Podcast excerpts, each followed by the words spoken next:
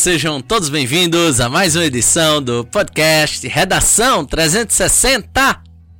Sou o professor Mário Vitor e hoje nós vamos conversar sobre mais um tema importantíssimo para a sua redação do Enem, para a sua redação de concursos públicos. Nós vamos falar hoje sobre a importância dos biocombustíveis. E para isso a gente vai receber a presença ilustríssima de uma das maiores, se não a autoridade, na questão, na relação de combustíveis do nosso país, o meu grande amigo Nélio Vanderlei. A gente, antes de chamar Nélio aqui para se apresentar, deixar esse recado, agradece demais a sua presença, Nélio. Seja muito bem-vindo e agradece a você que está aí na audiência conosco no podcast Redação 360. Agora, sem mais delongas, meu amigo Nélio Vanderlei, nosso bom dia, boa tarde, boa noite, seja bem-vindo. Obrigado, Mário Vitor. É um prazer estar aqui com vocês. Eu tenho um prazer de ser amigo pessoal de Mário Vitor e estar junto com uma equipe dessa que faz parte dessa redação aqui. Eu estou muito orgulhoso e espero que seja muito bacana. E estamos juntos aqui. Perguntem, fiquem à vontade. Estamos à disposição de vocês. Grande Nélio, é uma honra, né, ter você aqui no podcast Redação 360 cara que sempre nos ajudou, sempre nos aconselhou bastante e está aqui junto, trabalhando sempre em prol da melhoria do mercado do, dos combustíveis, não só do nosso país, como do mundo todo. Gente, antes da gente começar, enfim, esse bate-papo especial sobre esse tema, a gente gostaria de trazer o nosso editorial. 1975. 1975 foi um ano muito importante para o Brasil o ano da criação do programa Proálcool e o desenvolvimento de um dos principais, se não o principal, né, meio de produção de energia oriundo diretamente do nosso país, o etanol, ou, à época, o álcool. Mas por que, que esse foi um ano muito relevante e importante? A gente precisa contextualizar cada um de vocês em relação ao Brasil das décadas de 60 e início da década de 70. O Brasil vivia um apogeu econômico até meados de 72, 73, com evolução do PIB e com evolução da produção industrial. E aí é muito importante que vocês entendam duas coisas fundamentais da geografia que podem ser trazidas para a sua redação. Quando um estado cresce principalmente em relação ao produto interno bruto, ele precisa de mais energia elétrica para produzir mais, para acompanhar o crescimento dessa cadeia produtiva e, claro, para poder também consumir mais. Esse tipo de coisa faz com que haja uma dependência muito grande da nossa produção energética, mais especificamente da energia elétrica. E aí a gente precisa voltar na década de 70. A matriz energética brasileira hoje, 2021, ainda é a matriz hidráulica, por meio das hidrelétricas e do movimento das marés. Só que se você for voltar no tempo, havia uma grande dependência não apenas brasileira, mas principalmente internacional, que ainda hoje de combustíveis fósseis, mais precisamente do petróleo. E em 73 a gente precisa registrar dois grandes acontecimentos. O primeiro deles, a Guerra de Yom Kippur. Que guerra foi essa, professor Mário? Foi uma batalha, na verdade, ocorrida entre uh, Israel, o Estado de Israel, e alguns países né, que pertenciam à Organização dos Países Exportadores de Petróleo, a OPEP, que existe até hoje. Nessa região, nessa batalha né, por disputa territorial, ao que hoje ainda está presente, né, aquela chamada guerra Israel-Palestina, Israel saiu, sagrou-se vencedor, principalmente com auxílio norte-americano e inglês. Resultado, como uma forma de retaliação, os estados exportadores de petróleo se unificaram e aumentaram os preços de forma vertiginosa desse combustível. Isso fez com que nós tivéssemos uma reação em cadeia durante toda a década de 70 de crise econômica, proveniente de um único aumento: o aumento do barril de petróleo. Isso fez alguns países terem de se mexer. E aí a gente volta para o Brasil. Em 75, dois anos depois do início dessa crise, o Brasil desenvolve a chamada, entre muitas aspas, uh, saída para essa crise de uma forma mais emergencial, que foi o tal programa Álcool. Com o programa Álcool, o Brasil passou a desenvolver o carro a álcool, não mais movido, por exemplo, à queima do petróleo. E em relação a ele, nós tivemos também algumas outras consequências muito interessantes, como uma entre muitas aspas flerte, entre muitas aspas, um flerte com a independência, pelo menos em cadeia, de parte da exportação do petróleo e uma maneira principalmente de negociar esse produto que ainda hoje é importado de forma refinada aqui para o Brasil. Só que temos um grande problema. Até hoje, esse combustível ainda é muito escanteado e ainda muitas das vezes não é escolhido pelo consumidor final por dois importantes fatores: preço, oriundo talvez do não incentivo fiscal e de nenhuma outra política econômica nacional em prol do petróleo, e claro, desconhecimento. Desconhecimento do quê? Das dos N fatores que estão associados tanto ao petróleo quanto ao etanol. Para falar um pouco mais disso, a gente recebe hoje Nelly Vanderlei, que vai poder elucidar não apenas esse fator, como por exemplo, a criação de outros biocombustíveis. Quais são eles? Como eles podem ser utilizados e são utilizados ainda hoje no Brasil e talvez ainda mais utilizados daqui a um tempo para, por exemplo, melhorar condições ambientais, sociais e econômicas. Seja bem-vindo, Nélio a gente começa com uma pergunta crucial. Defina para nós biocombustíveis e como eles podem ser e são né, muito importantes para a sociedade brasileira.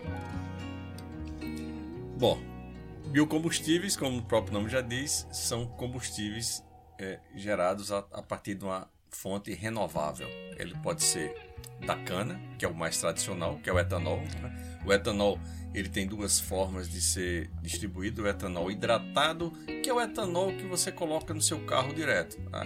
Carro flex, você põe gasolina ou você põe etanol. Esse etanol que você põe é o etanol hidratado. Tem também o etanol é, anidro, que esse entra na mistura da gasolina. Então, toda gasolina no Brasil ela tem 27% de etanol anidro. Para que isso, né? Para que a gasolina tenha maior octanagem para que ela possa dar maior explosão e para que ela tenha maior proteção do meio ambiente, porque 27% não emite carbono. Então, hoje existe uma política mundial de redução de carbono muito forte na Europa, muito forte é, nos Estados Unidos e que isso contaminou o mundo e a, a ideia é que se migre dos combustíveis fósseis para os não fósseis, para os renováveis. Bom, Quais são os outros uh, é, biocombustíveis, né? Tem biocombustível feito de mamona, feito de é, soja, feita de milho, tem etanol de milho, tem é, é, biocombustível feito de, de, de origem animal, de, de, de restos de, de, de, vísceras de animais, então o sebo de animal também se transforma em biodiesel. Então são, são vários é, elementos que fazem com que um produto que é, antes era um problema social, é, um resto de, de vísceras de animal, isso ia para a sarjeta, ia ser enterrado, ia ser, ia ser descartado e ele vira um produto um, que vai ajudar a, a, a, diminuir a quantidade de poluição, o CO2, né, o carbono. Perfeito, Nélio. Interessante essa, essa relação aqui, né? A mamona, a soja, o milho, né? A questão do, do da pecuária, né? Talvez aqui uh, de alguns animais muito presentes, inclusive aqui no Brasil, né? Da criação. E eu chamo a atenção para dois, né? Ah, o açúcar que é o, o grande, digamos assim, produtor do etanol brasileiro, e a soja, né, que possui hoje aproximadamente um terço né, das camadas rurais brasileiras, né, da produção rural brasileira da soja. Porque hoje o Brasil, tendo tamanha proporção de produção desses dois, né, dessas duas matérias-primas, desses dois commodities, porque hoje ainda há tão pouco incentivo ao investimento no etanol, sendo ele mais limpo e em tese mais acessível do que o petróleo, que muitas das vezes é importado né, do mundo afora. É, essa questão da importação do petróleo é bom só registrar que o Brasil ele é autossuficiente em petróleo e não em refinados. As refinarias do Brasil ela não conseguem produzir ou tratar o óleo brasileiro. São refinarias antigas que eram é, especial, especialistas é, em tratar o petróleo pesado e com a descoberta do pré-sal, que é um óleo fino, um óleo nobre, as refinarias do Brasil ela não têm capacidade disso. Então se exporta o petróleo e se importa o refinado. E aí entra nesse lado. É, hoje o petróleo ele é muito barato em relação à produção, porque hoje ah, existe um encarecimento, principalmente no, no, último ano, esse ano de 2021, é, com essa pandemia, é, os insumos foram encareceram muito. Você tem ideia? Hoje, é, os fertilizantes, algum, algum, alguns insumos que a agricultura brasileira ela consome, vem da, da China e é parte da China onde é produzido isso hoje está com problema energético lá, então está sem energia e não está tendo produção. Então espera-se que vai ter mais um aumento desses insumos, porque a lei da oferta e da procura, quanto menos oferta, maior preço e assim é que funciona. E esse ano faltou muito, por exemplo, a China comprou a soja do mundo todo, do Brasil então ela comprou a soja completa. Com isso, o preço disparou, não tem produto e a China ficou com o poder de sair. Então, existe uma, uma inflação muito grande em relação a esses produtos é, de óleo de soja, o próprio etanol, o açúcar subiu. Então, com isso, encareceu o produto e quando encarece, termina que fica é, o consumidor ele afugenta mais da compra porque o produto fóssil está bem mais barato. Então, é preço, o divisor de águas é o preço. Perfeito, Nélio. Então, interessante aqui a gente refletir um pouco mais sobre isso, né? Então a gente começou a entender que a importância dos biocombustíveis se dá ainda hoje por essa perspectiva ambiental. Saindo de uma perspectiva ambiental, a gente tem que associar também, né, como os pilares da sustentabilidade, o meio ambiente é apenas um dos pilares. O econômico é o segundo e o social o terceiro né? Claro, nós não temos uma, uma noção de um mais importante que o outro, mas apenas a ideia de que os três são fundamentais. Então, analisando de forma econômica, significa dizer que hoje o Brasil não investe o suficiente para diminuir essa, essa digamos assim, emissão desses carbonos e aí acaba mantendo esse mercado, digamos assim, desse combustível que acaba sendo importado das refinarias internacionais. E aí a gente acaba tendo de sofrer muito com essas variações de preços também internacionais, não é isso? Hoje o, o mercado internacional, é, é, a globalização de todas as commodities, e petróleo é uma commodity, a soja é uma commodity, o etanol é uma commodity, então está tudo globalizado o mundo gira no dólar e nos preços internacionais na bolsa. Então é isso que rege o mundo. Então hoje, é, se o brasileiro tivesse um, um, um pouco mais de, de, orientação por parte do, do, próprio poder público, que ele tinha que conscientizar a população para dizer vale a pena que você abasteça seu carro com etanol, porque você abastecendo com etanol você vai poluir menos. Tem um estudo muito interessante em São Paulo que quando começou a ter um preço de etanol muito competitivo, que São Paulo, até outro dia, um, um litro de etanol era 2, 2,50 na bomba. Hoje está mais caro. Mas quando, quando teve mais barato do que o combustível, a gasolina, então a poluição da cidade ela despencou. Veja que a proporção ela é diretamente ligada. Então, é, é, é quanto mais vende etanol, menos poluição tem. São Paulo, isso é um caso de, de, de fato, isso aconteceu. E isso é muito importante. E se a população tiver consciente, eu pago a mais, mas eu sei que eu quando comprar um etanol, eu eu estou ajudando um agricultor, eu estou ajudando uma população, é, é, socialmente eu estou fazendo a minha parte e, e é, ecologicamente eu estou fazendo também. O financeiro passa a ser segundo plano, desde que eu tenho consciência. Então está faltando conscientização e políticas públicas. Pô, bastava dar um incentivo numa, numa renovação do IPVA, em alguma coisa que eu me sentisse grato com isso. Então, que eu tivesse um, pelo menos um, um, um, incentivo que eu dissesse, ó, se você abastecer com etanol, se você abastecer com biocombustíveis, você vai receber um, um, um, sinalizador que você contribuiu e eu me sentia já grato dizer eu estou sendo reconhecida pelo governo que eu sou um contribuinte é, é, é, é ecológico. Uhum. Então é isso que eu acho que precisa ter essa, essa conscientização através de educação. É aquela coisa, né, Nélio? São nos detalhes que acabamos, né, por transformar. E esse é um detalhe que parece ser tolo, mas que pode estar numa proposta de intervenção, uma proposta extremamente original Sabe por quê? Porque ele não é tolo. Ele de fato mostra o quanto que não apenas o Estado, como a sociedade se preocupam com a questão do meio ambiente. E aí eu reforço duas coisas. A primeira, vai além da questão do meio ambiente e encontra essa questão econômica, né? A gente está analisando, né? Estamos passando por um momento de inflação mundial e no Brasil isso tem se intensificado de forma muito ampla, né? Produtos como arroz, produtos como feijão e principalmente, né? Falando hoje de biocombustíveis, produtos como os combustíveis, eles estão ficando caros. E isso está, claro, afetando de forma direta não apenas esses produtos como arroz e feijão, mas como o todo. Tá tudo mais caro. Então, quando o combustível ele fica mais caro, ele puxa a inflação para cima. É mais ou menos isso que funciona, Nélio? Sim. Esse último dado do, do, da inflação que foi é, oferida no final do mês passado, o que chamou mais atenção foi que os, o, o, o índice de transporte foi o que mais impactou na inflação. E o transporte não é só o preço do combustível final, é o preço do transporte que você paga, o transporte público. É tudo que leva a, a tirar da cesta do, do, do consumidor para o transporte. Então, isso foi feito. O que é que aconteceu isso?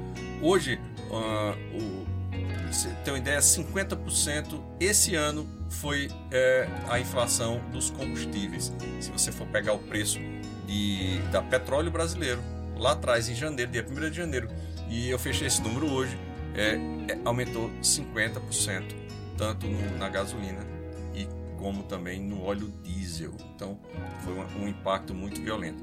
No, no etanol chega a ser 60% o preço de produtor ao preço de hoje. E isso é fruto de todo o impacto ambiental, ou todo o impacto de escassez mundial. É, você tem ideia, hoje na Inglaterra está faltando combustível. Na Inglaterra hoje está faltando papel higiênico. Na Inglaterra não tem é, é, transportes lá suficiente. Nos Estados Unidos está tá faltando motorista de caminhão para gerar a, a, frota lá. Então você vê que o mundo está muito descompassado. Isso tudo é impacto no, no, no, transporte. E aqui no Brasil, você tem ideia hoje, em termos de valores, o, o, a, às vezes a gente se queixa, ah, o combustível aqui é caro. É caro sim. Hoje está em torno de R$ reais em média, Brasil R$ 6,10. Mas se você for comparar Estados Unidos hoje, é cinco reais o litro de gasolina. A, a gente tem uma falsa impressão que lá é muito mais barato do que aqui. E não é.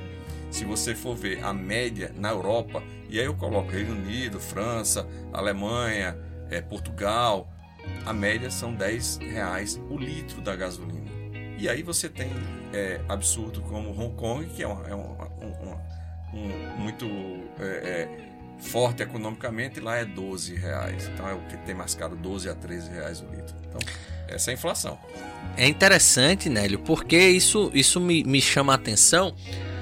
Talvez um, uma das questões né, que levem né, ou ajudem a elevar esse preço do petróleo aqui no Brasil, né, o preço do combustível final, talvez seja o dólar. Né? O dólar estando hoje numa, numa, numa capacidade financeira muito menor aliás, o real brasileiro, estando numa capacidade financeira muito menor em comparação ao dólar do que foi historicamente, talvez isso também ajude a impulsionar de forma vertiginosa os preços, não é mesmo? Isso. São dois fatores que fazem com que os combustíveis subam no mundo. Um é o preço de bolsa da commodity gasolina e óleo diesel, que são separados. Estou falando já do produto refinado vendido lá fora, não é o petróleo bruto em si, e o dólar. Então, isso chama-se a paridade internacional. É, é a paridade de preço internacional, a famosa PPI, que é falada aí no mercado. Isso é, é, é o que? É você, com esses dois fatores, você consegue manter os preços em todos os países do mundo, quem trabalha dessa forma, para ter um, uma, meio que uma referência igual a nível mundial. Pelo menos você flutuar tanto para cima como para baixo. E isso acontece sim. Quando aumenta lá fora, aumenta. Quando também cai, você vê que é, não muito longe. É, quando começou a pandemia, chegou a, a, a cair. Uh, 40, 40 centavos o, o, o, preço e caiu chegou a cair na bomba. É, Sim. Só que depois saiu recuperando e chegou ao preço que está hoje. Então, o, o, o, barril de petróleo ele já foi lá atrás 115 dólares o barril, caiu para 13, já foi 40. A estabilidade do, do barril é 40, 45 dólares. Hoje está 70, né? 78, 75, está flutuando nessa faixa. E aí é o impacto aqui dentro. É isso. E o dólar também subindo. A, é, o, o, real de, é, perdendo força e o dólar subindo impacto no preço aqui.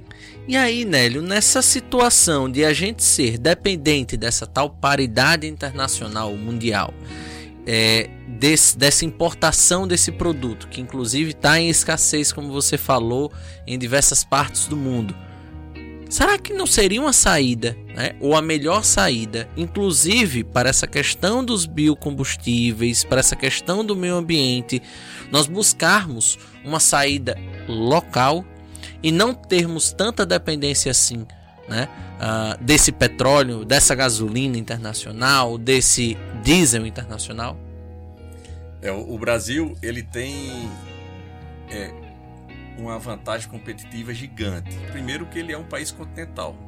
Segundo que ele tem é, é, a natureza do Brasil, ele tem riqueza, ele tem terra fértil, tem, tem um, uma população é, muito profissional, é, muito competente e, e muito focada a, a, a, querer que dê certo. Então, tem gente que diz o contrário, mas eu, eu não vejo isso nas ruas onde eu bato, não. As pessoas querem, é, são muito, é, é, é, acreditam muito no seu país. E com isso, se tiver uma política pública, na hora que jogue para valer, dizer, vamos pegar o semiárido do Brasil e vamos transformar isso numa grande um celeiro para o Brasil. É só investir, é só programar. É, o, o o, semiárido aqui do, do, do Ceará já está plantando soja. Nunca se pensou na vida plantar soja no Nordeste. Tem. Se você for ver as terras do, do, do, do oeste baiano, lá é, é, é, é era, era, era assim, a terra era fértil, mas ninguém via. Chegaram os gaúchos lá, opa, a terra aqui é boa. Hoje é um oásis lá, então tá lá no, no extremo, na divisa com Tocantins ali, a parte da Bahia ali é plantação de fora a fora. O Piauí, o, o, o, sul do Piauí era, era esquecido. É onde tem maior plantação de soja do país. Então, assim, a gente começou a descobrir, e, e se o país disser, ó, vamos, vamos focar no biocombustível, porque é, é, é o segundo passo do, do, do, do, do Proálcool lá, agora vai ser, não é o Proálcool, tem que dizer outro nome aí, que inventar que essa é a segunda jogada. E o país investir nisso vai ter emprego no campo, você vai reter, você vai é, é, é, tirar a, a, compressão das cidades, que é muito populosa, vai ficar retido no campo, você vai ter renda em, em dispersa em vários locais, você vai ter um produto renovado. Se a pessoa você plantar e colher, você ter ali a, sempre e, e, e, outra, você vai gerar é, é, receita em, em, locais que, que é necessário. Você vai ter uma, uma, uma uma divisão a nível Brasil mais justa, né? Porque hoje é concentrado no sul, sudeste e aí tem que vir para o norte e nordeste. E aí eu falo no norte também, que tem muitas, muita área de plantio ainda, de desenvolvimento, que é preciso chegar a esse desenvolvimento lá através desse compromisso que se o governo quiser, ele começa a fazer um trabalho muito legal. Interessante, Nélio. E aí a gente pode migrar para uma outra situação, voltando novamente para a questão do meio ambiente. Muito se diz no mundo inteiro, e principalmente aqui no nosso país, que a principal saída para diminuição da emissão de carbono e, claro, para a questão principalmente de, de, de, investimento, né? de um investimento não apenas nacional, como é, é, é, pessoal, digamos assim, seria a busca né? e a ampliação do mercado para os veículos uh, motorizados a, a, a, combustão, não, a, a questão elétrica, né? os tais carros híbridos e carros elétricos. Velho, de fato, o carro elétrico vai resolver o problema do meio ambiente, vai emitir menos carbono. Explica isso pra gente. Existe uma utopia de achar que o carro elétrico, só o carro elétrico, ele tá resolver. Ah, não, eu tô botando na tomada ali sai. A gente tem que olhar é, do poço à roda. Então, é, é como é feito todo o procedimento. Então, um carro elétrico, antes para ele ser produzido, você tem que tirar elementos do, do meio ambiente, como cobre, como zinco. Como... Então você vai degradar alguma parte e ali também é, tem uma emissão de carbono naquela extração. Então, quando você avalia toda a cadeia de extração para conseguir fazer as baterias, conseguir fazer os motores, montar os veículos e até é, a energia que aquele veículo consome, que aí vem o grande, é, é, é o grande lance. A China é, a, grande, a grande força da energia lá da China vem do carvão. A Índia, 71% da, da, da energia da Índia é a carvão. A, a, a Rússia também tem. A, a, Europa, a maioria é gás, tem alguma coisa de, de, de, de, carvão também. Aqui no Brasil, a grande parte é hidráulica, então é, é, é são usinas hidrelétricas, é, é, hidrelétricas, aliás. Quantidade então, de água desperdiçada, muita né? Muita água que tem. Então, quando você. Na hora que você analisa é, um carro elétrico, ele é, pasmem, ele tem a mesma emissão de gramas de carbono é, é equivalente é, por quilômetro rodado, exatamente igual a do etanol. Então, hoje é essa proporção, é muito parelho, é a mesma coisa. Então, ah, então eu vou ter que investir trilhões aqui no Brasil para transformar toda uma cadeia em elétrico, desde fazer fábrica, desenvolver tecnologia, é, colocar toda a rede de distribuição. Eu tenho que melhorar muito a parte elétrica. Se o Brasil crescer 5% ao ano, em três anos há um colapso total elétrico no Brasil. Ele não suporta três anos de crescimento de 5%. E 5% vai crescer esse ano, em um ano de crise. Então, assim, tem que se olhar com muito carinho isso e não se constrói uma evolução elétrica no instalar de dedo. Isso leva anos, anos você fazendo um investimento caro para você fazer. E a gente tem essa solução aqui no Brasil, que a gente chama a jabuticaba brasileira, que tem a Volkswagen está investindo muito forte, a Nissan também está fazendo um projeto muito legal, que é justamente é construir um veículo a Bosch está investindo no Brasil e na Europa muito forte, tanto para veículos pesados como para veículos leves. Né? Veículos pesados está mais adiantado, que é pregar o etanol como fonte de combustível para a partir daí retirar o hidrogênio do etanol numa, numa célula é, de transformação e o hidrogênio alimentar um motor elétrico que vai rodar os carros. Então, é fazer com que esse carro já tem protótipo com autonomia de 600 km, rodando com tanquezinho de 30 litros de etanol. Então, isso já é uma realidade que está sendo colocada em prática. Essa semana a Volkswagen fechou uma parceria com a Unicamp justamente para desenvolver esse projeto. A Volkswagen no Brasil criou esse laboratório e ela quer ser exemplo para o mundo. E o mundo qual o mundo? É a Índia, que não vai ter a capacidade financeira de fazer isso, mas se chegar um motor a combustão lá, a etanol, e eles têm etanol lá, para rodar com essa transformação, esse motor da Volkswagen aqui vai ser vendido para o mundo. Então, assim, a Rússia tem problema elétrico também. Então, é, é, tem que se pensar o mundo de uma forma que o dinheiro é curto, não tenho dinheiro. E por que eu vou ter que me endividar mais tendo um produto nacional que pode ser desenvolvido melhor, melhorado e, e para resolver o problema como um todo com um custo muito baixo em relação ao que podia ser. Para pensar. É verdade, temos de refletir bastante acerca disso, né? Você que vai fazer essa redação, seja é, você um, um candidato aí do Exame Nacional de Ensino Médio ou de um concurso público e que está aí aflito sobre como construir uma proposta de intervenção, sobre como construir argumentos, está muito claro de acordo com o discurso trazido por Nélio. Gente, nós temos sim diversas implicações atreladas aos biocombustíveis. Eles sim diminuem de forma drástica a emissão de carbono. Eles sim podem ajudar a alavancar alguns elementos da economia, principalmente com a geração de empregos, né? Geração de emprego, geração de renda. Eles também têm uma saída muito interessante em relação aqui ao nosso país pela diversidade né, uh, que o nosso solo pro, uh, provoca, a questão principalmente de termos hoje a soja, o milho, o álcool, né, o álcool não, o, a cana de açúcar, né, uh, e dentre tudo isso ainda temos a situação de que temos ainda não apenas no Brasil como no mundo todo uma fortíssima dependência do petróleo. O petróleo vai acabar. Ninguém sabe se daqui a 10, 20, 30, 50 anos, mas ele vai acabar. E ele já durou muito, né? 200, 200 e tantos anos aí de dependência do petróleo do mundo todo. Assim como o carvão mineral também vai acabar. E outras tantas né, é, formas, digamos assim, de produção energética vão acabar, vão se esgotar. Isso aqui não. Se por ser renovável, nós temos a capacidade de com os biocombustíveis, fazer uma revolução, não apenas no mercado de transportes, mas principalmente na questão da produção energética, e a evitarmos um novo racionamento de energia, como aconteceu em 2001. E assim também evitarmos uma nova crise econômica, porque racionamento de energia é sinônimo, como explicamos no editorial, de crise econômica, de estagnação, pelo menos.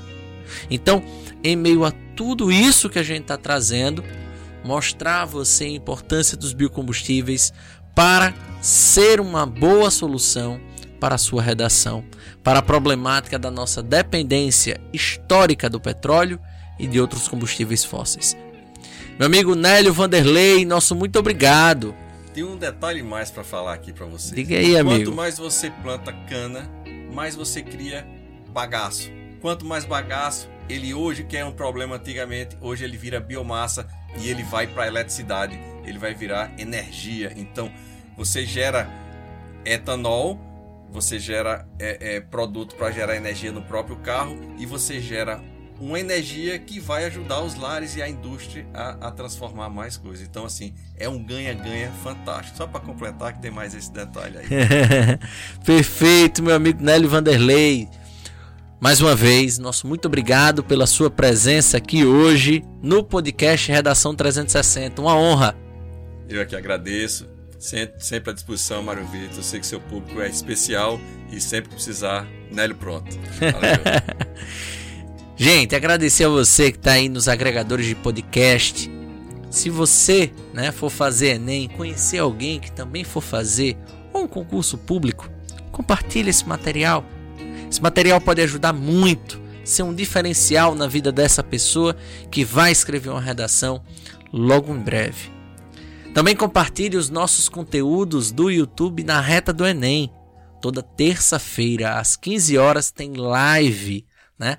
Na próxima semana, terça-feira, 15 horas, nós vamos ter uma live de biologia. O professor Lucas Alexandre vai dar uma aula super especial sobre a fisiologia do sistema renal, né? E daqui a pouco, em breve, nós vamos também ter uma live de redação para você, quentinha saindo no forno. Agradecer também a você que está aqui no YouTube durante essas pouco mais de 30, quase 40 minutos de podcast Redação 360. Desejar que você se inscreva no nosso canal e deixe o seu like, tá bom? Gente, é assim que a gente encerra mais um Redação 360. Nosso muitíssimo obrigado e até quinta-feira que vem.